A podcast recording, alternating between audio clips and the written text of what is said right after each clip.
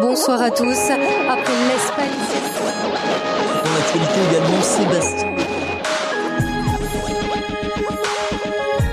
Reflet d'actualité. Une approche chrétienne de l'actualité de la semaine. Conviction avec le pasteur Samuel Dissenmeyer.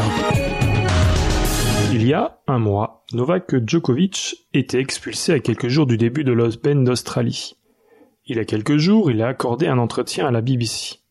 Il assure ne pas être anti-vax et ne veut pas être associé à ce mouvement. Je n'ai jamais été contre la vaccination, assure-t-il confirmant qu'il avait reçu des vaccins dans son enfance. Je comprends que dans le monde, on essaie de faire des gros efforts pour gérer ce virus. Mais j'ai toujours soutenu la liberté de choisir ce que vous mettez dans votre corps. Ainsi, il confirme ne pas être vacciné contre la Covid et ne pas vouloir l'être. Interrogé sur les conséquences possibles sur sa participation à des tournois comme Wimbledon ou Roland Garros, Djokovic répond oui, c'est le prix que je suis prêt à payer.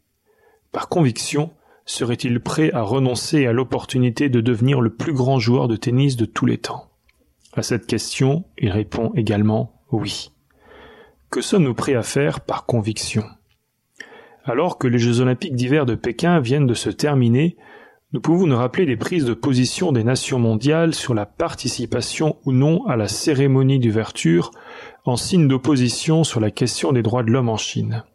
Par exemple, les États-Unis et la Grande-Bretagne ont boycotté cette cérémonie. La France, elle, faisait le choix de ne pas être présente lors de la cérémonie mais de venir soutenir les athlètes. D'ailleurs, ceux-ci sont régulièrement questionnés sur ces questions politiques et sur leurs convictions. Que sommes-nous prêts à faire par conviction? Eric Cantona, ancien footballeur professionnel, a annoncé haut et fort qu'il ne regardera pas la prochaine Coupe du Monde de football. Celle-ci doit se dérouler au Qatar du 21 novembre au 18 décembre prochain. La cause?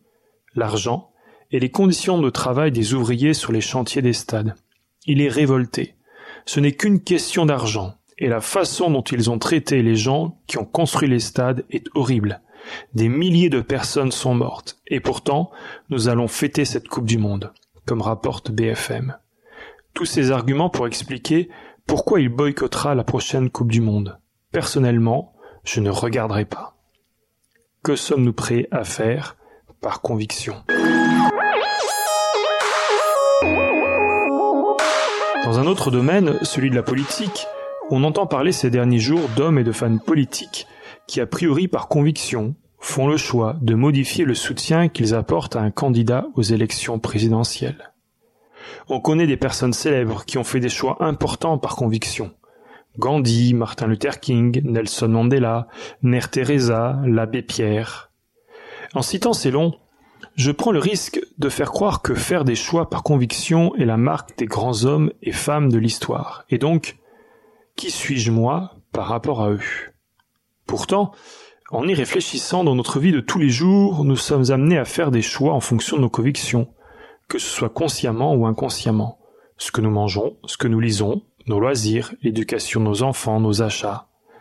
Nous sommes amenés à faire des choix en fonction de ce qui est important pour nous, en fonction de nos valeurs. Voilà par exemple ce que l'apôtre Paul écrit aux chrétiens de Philippe dans sa lettre au chapitre 8 et verset 4. En tout cas, frères et sœurs, voici ce qui doit vous intéresser. Tout ce qui est vrai et mérite d'être respecté. Tout ce qui est juste et pur.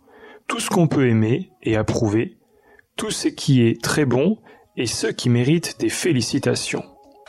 Je vois là des éléments concrets à mettre en avant comme critères de choix et comme marqueurs de nos convictions. Alors, pourquoi ne pas malgré tout vivre en cohérence avec nos convictions? C'était Reflet d'actualité, une approche chrétienne de l'actualité de la semaine à retrouver en podcast.